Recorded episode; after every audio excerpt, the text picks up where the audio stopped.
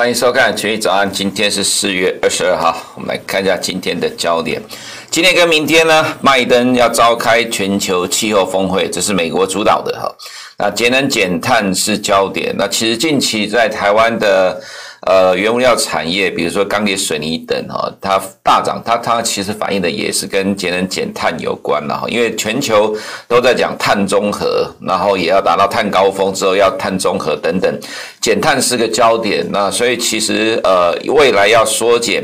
呃相关的钢铁、水泥等的产能，哈，就会造成全球的供给减少，那自然相关原物料都在大涨，这个其实也对股市是有利的，哈，所以呃，我们在这里今天提到说，今天市场的焦点在这个。部分，那当然，其实另外一个节能减碳，另外还有个主要的焦点就是风力、太阳、风力发电跟太阳能发电的哈，那这边都会带动铜的需求，呃，所以其实铜价也因为这样的关系而上涨，所以呃，其实我们在两周前哈，大概有做一个同的专题，其实都都有提到这个部分，呃，在接下来的全球金融市场里面哈，我们认为呃相关的产业族群。呃，都会去反映这样的一个题材哈。再来是美股财报亮眼，激励美股强劲的反弹哈。那今天的凌晨美股是大涨的哈。那呃，连续两天的下跌，我们把它当做是被回档了哈。因为其他的国家因为新冠肺炎疫情的升高而股市的下跌，引发了金融市场的一阵的担忧。那美股也因为这样被回档哈。因为我们认为呃，美股的下跌就是技术性的回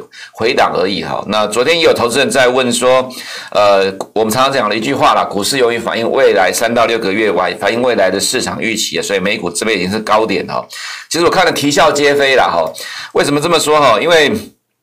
股市的确永远反映未来三到六个月的预期，甚至可能更长了哈。可是这个未来三到六个月哈，它如果说没有看到足以转坏的现象迹象证据出现的话，基本上对美股来讲它是不会跌的，除非是什么？除非是技术性的回档，涨多之后的技术性回档。那么从现在呃四月份第二季的刚开始，我们现在要看美国的经济数据跟美国的企业获利，未来的半年啊，就是说第二季跟第三季基本上都还是处于逐季成长的一个状态。那所以，虽然它可能已经部分反映三个月之后的情况了，可是在，呃下半年结束之前，就今年年底结束之前，美国的企业获利跟经济成长会持续的往上走高。那么，在可预见的未来到今年年底之前，你看不到有什么明显的利空的情况之下，对美国投资人来讲，它是不会退场的哈，它只会在。股呃，在个股里类股里面不断的轮动，去找相关落后的补涨股票来买的哈。所以你要说哈，别人跌了两天就说这里要崩盘了，其实我想可能太多的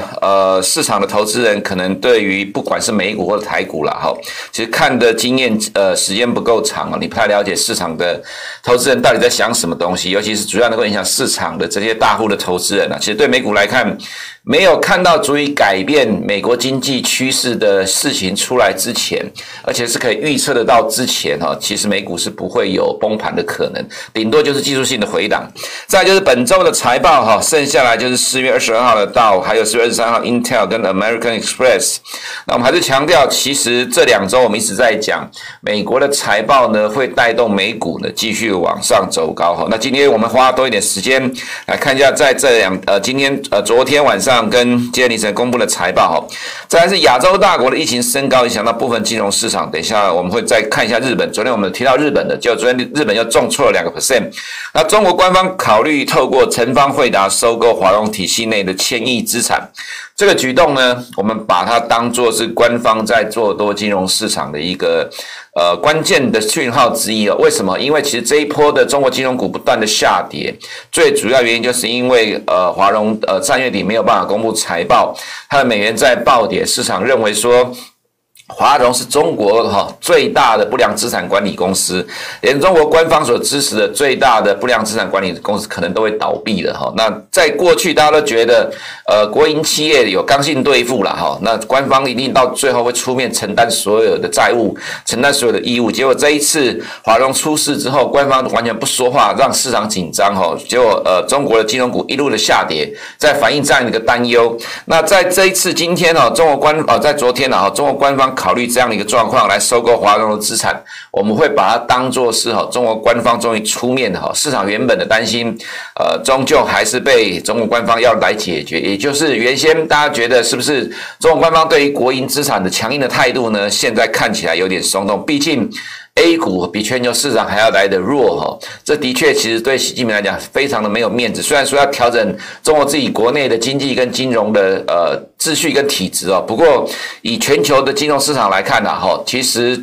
中国股市应该是今年以来最烂的一个市场之一了哈。那如所以说，其实以今天呃这样的情况来看，我们倒觉得这对于中国的股市金融市场来讲，应该是比较正面的讯号出现的哈。再就是友达董事长昨天提到说面板机会来了哈，其实昨天。外资大幅的买超群创跟友达这两档股票是昨天外资买超的前几名啊。那当然我们每天都有提到这个产业哈，等下也会再看一下这个部分。我们先看一下新冠肺炎疫情呢，全球确诊人数啊，这上面是全球的这。第二个是美国，第三是欧盟，下面是亚太地区的哈。那亚太地区的确诊人数在不断的上升，这当然就是印度的关系所带动的结果。那印度是全球的全呃石油需求的第三大国了哈，所以呃这个对于原油的需求当然是会有影响。那日本的话呢，呃也因为升高了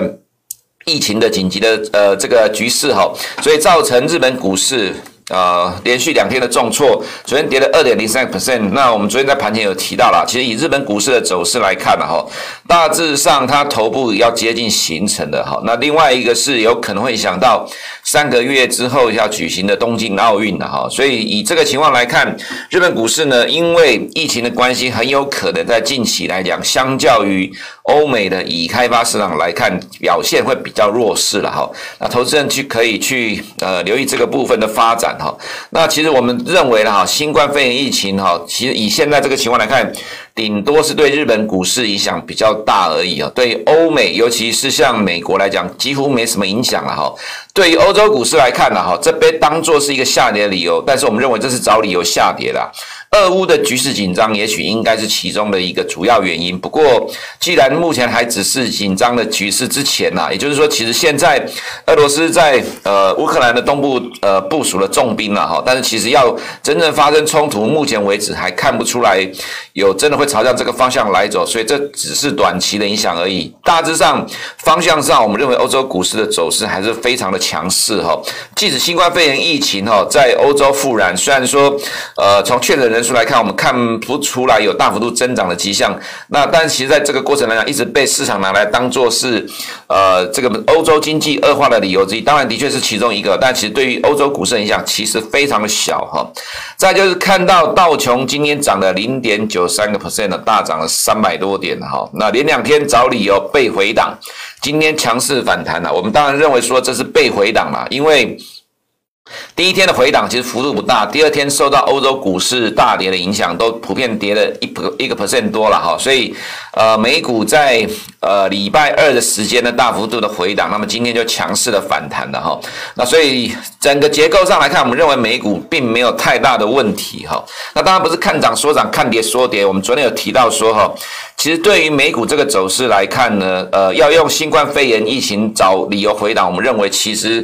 呃，只能说就是找理由吧。为什么？因为其实从去年三月二十三号见低点以来，美股一路的上涨，基本上新冠肺炎都没有对于美国股市产生致命性的冲击，顶多就是技术性的回档，回档到五十天均线之后继续往上走，在这个过程当中几乎。很少碰到两百天均线的，所以，呃，这么强势的整理之后，又继续的在创新高。现在我们可以看到，顶多是什么？顶多是跟五十天均线的乖离有点大了哈。我们必须这么讲。以现在包括道琼跟 S&P 五百来看哦，目前跟五十天均线的乖离的位置哦，你可以看到跟这一段时间二月跟这段时间也呃在一月的时候，它回档修正哦，它其实距离五十天均线的空间。都没有如这一波来的大，这一波如果真的要回档的话，顶多就是呃均线乖离过大，技术性回档。但是现在要碰到什么？碰到一堆公司要公布财报了哈。我们接着往下看个股的部分，Apple 的话呢，昨天有反垄断听证会，其实没有什么对股价产生什么致命的影响了哈。Microsoft 下个礼拜要公布财报，City 呢昨天发表看好 Microsoft 的财报告。调高目标价到三百零二美元，现在是两百六点五呃两二百呃两百六十点五八了哈，还其实还有一段空间。下礼拜公布财报了哈，那如果优于市场预期的话，没意外 Microsoft 应该会是未来的一到两周带动呃美国科技股一个很重要的一档股票哈。再是 Tesla 今天涨三点五个 percent 的哈，这个撞车事件其实影响也不大，很快的又 cover 上来了哈。那看起来是守住了五十天的均线，所以目前看到。几档指标科技股的表现其实都还不差哈，在这个是昨天盘后公布的财报，我们昨天忘了看漏掉了，不过因为今天大涨了九点九 percent。呃，这个是呢，Intuitive Surgical 呢，这个是达文西机器人的公司啦，哈，公司的名字可能大家不知道了哈，但是讲到达文西机器人，可能大家就有听过了哈。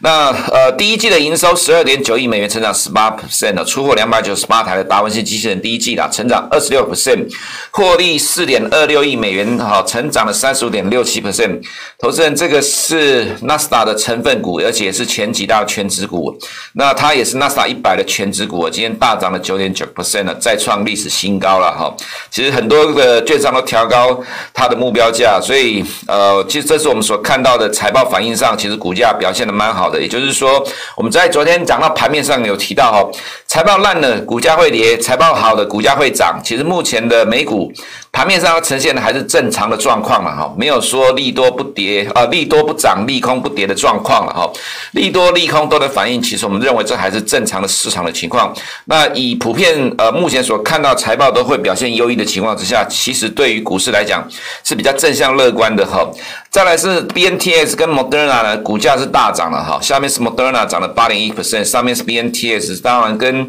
呃，现在新冠肺炎疫情啊，流感化，未来每年需要打流感疫苗有关系啦，哈，所以呃，生技股呢，呃，持续上涨，再加上刚才所看到的达文西机器人这家公司的 ISRG 呢，股价也大涨。我们看那下看一下生技股指数哈，今天大涨了二点零二 percent 哈，其实我们也认为这个震荡主底快要结束了哈，那应该可能要继续的往上冲哈，所以今天纳斯达涨了大概一点一九个 percent 哈，纳斯达一百幅度上也差不多一样了哈。所以其实整体来看，我们认为两天的下跌就是技术性的回档而已。再来就是我们看到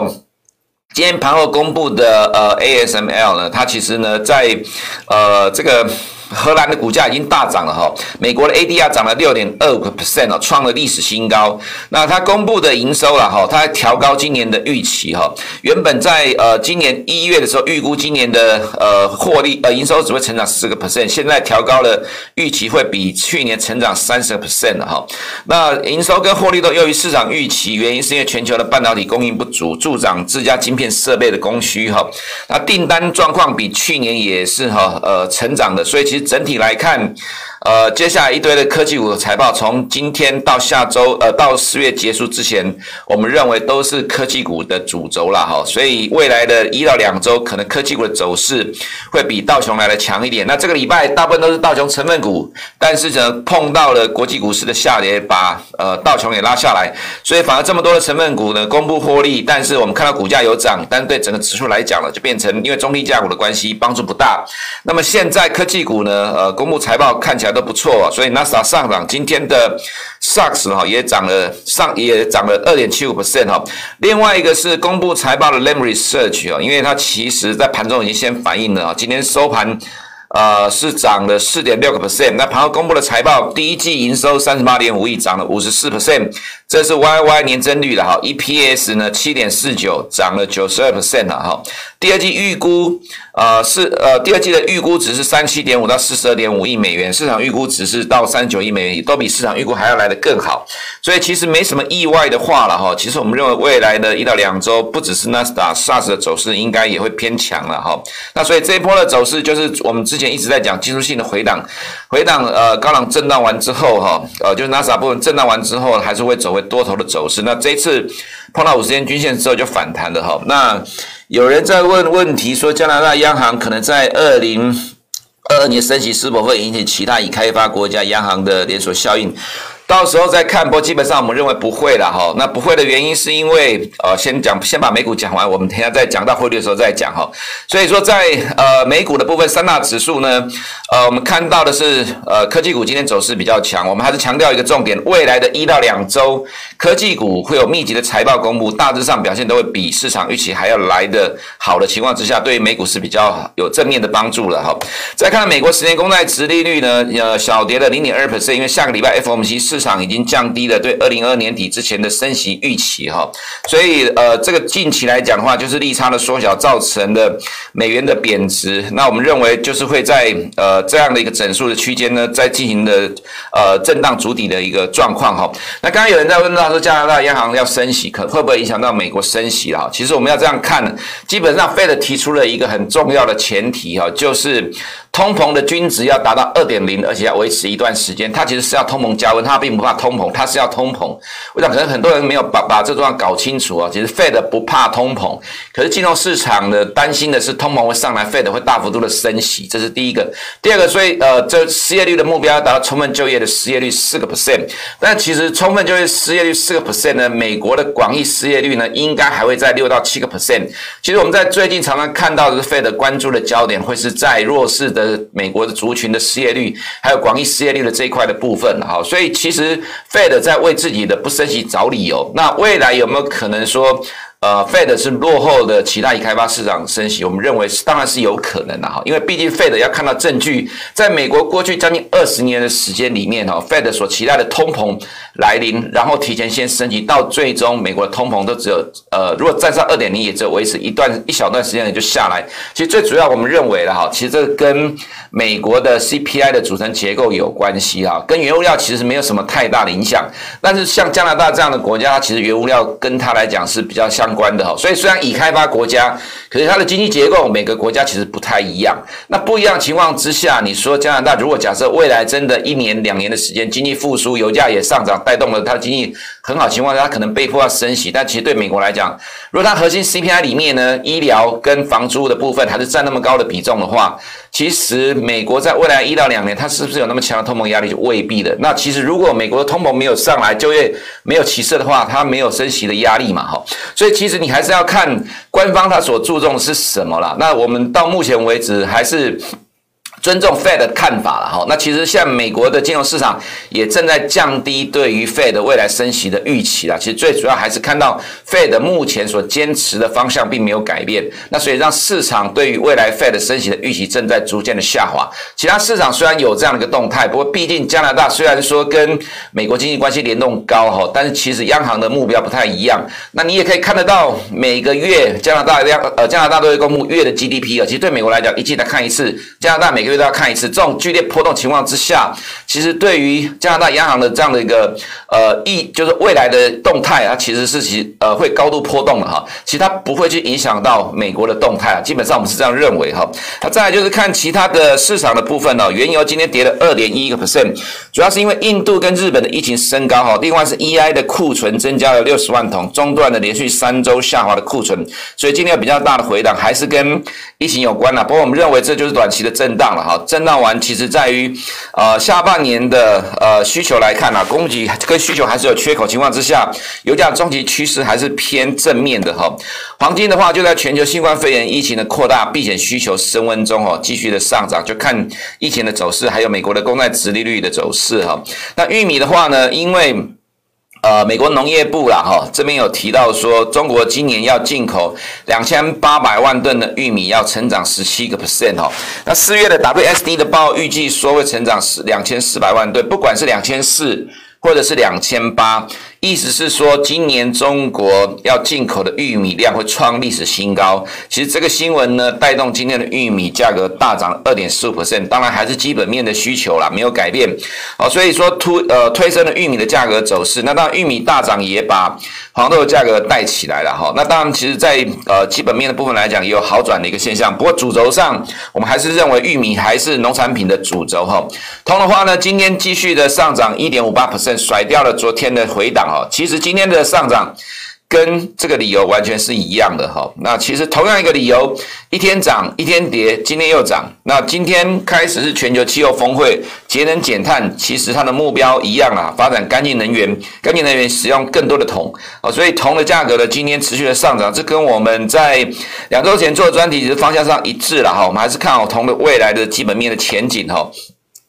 外资在亚洲的动态，昨天是大卖亚洲，这其实是跟着美股在吹而已，所以其实我们认为，其实投资人也不用太过的紧张了。其实一天涨一天跌，像昨天跟着美股在跌，今天大概就会跟着美股大涨了哈。所以其实投资人你还是要搞清楚方向，这只是短期的震荡啊，不要因为短期的一天跌就说要崩盘，一天涨就说要喷出了哈，这样就会被扒来扒去的哈。我们还是维持亚洲市场，尤其是台股的部分哈，其实就是跟着美股走，当然基本面自己也很强，就是会维持多头走势，但是其他市场不见得有这么强的走势，比如说像香港的部分，香港的话呢，呃，昨天北港呃北水还是有进来，不过有稍微减少了。其实最主要影响港股的是中国的 ADR 哈，我们昨天早上有提到，呃，纽约的呃美隆银行的中国 ADR 指数哈，这个是到四月二十号，那下面呢是纳斯达中国金融指数比较新，到四月二十一号，那这个部分呢，呃，我们还没有改到哈，这个是。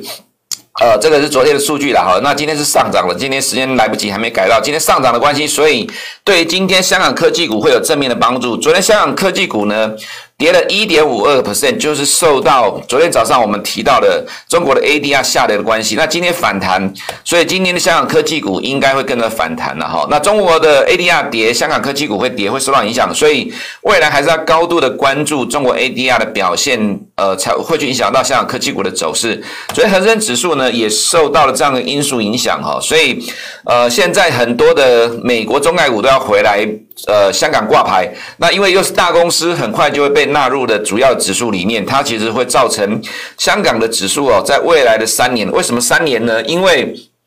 接下来呢，这个美国会强力的执行外国公司问责法，那很多的在美国挂牌的中概股哦，在香港上市之后呢，其实已经很快的把。呃，全部的股呃，把一半的股份或到八成的股份移到香港来，但其实在美国交易量还算大。那这种情况呢，美国的 ADR 的股价就会影响到香港的股价，所以其实现在。美国的 ADR 的股价走势，它其实会高度的去牵动香港股市的走势，至少在未来三年都是这个情况。那所以，呃，其实早期的哈，恒生指数会贴近跟美，就是跟着美股在反应。可是，在近年来有逐渐在脱钩的一个迹象。我想，可能投资人你必须关注，呃，这个部分的发展跟演变哈。中国 ADR 可能会对于香港恒生指数或者恒生科技股有比较更大的影响。那 A 股的部分的话，昨天开盘有跟着跌，后面盘中有。拉起来啊！那收盘，呃，A 五十涨了零点四六 percent 啊。我们认为，呃，它近期来讲有跟美股在脱钩了哈。那今天美股又上涨的话呢，其实它应该还是会跟着涨，外资也会跟着脆。但是其实还是有中国 ADR 的外在负面的变数，还是比较建议短线的脆会比较安全。现阶段来看，看起来 A 股会比港股来的比较有利一点哈。台股的部分呢，我们可以看到领跌的在昨天是电子股，那昨天在领涨的只有友达、群创、面板股是上涨，彩晶也是。面板股，其他都是传产股。我今天没有意外的话，应该会颠倒过来，领涨的话又会变成电子股、科技股。那领跌的话呢，不要讲领跌了，可能不涨的话，大概就是传产股了哈。因为昨天盘面上是美股跌，造成台股的影响。今天是美股的科技股大涨，所以资金也会回到科技股。台积电涨了二点一七个 percent 呢，这是 ADR，所以今天的 A 台股也会跟着上来哈，溢价有稍微的扩大一点。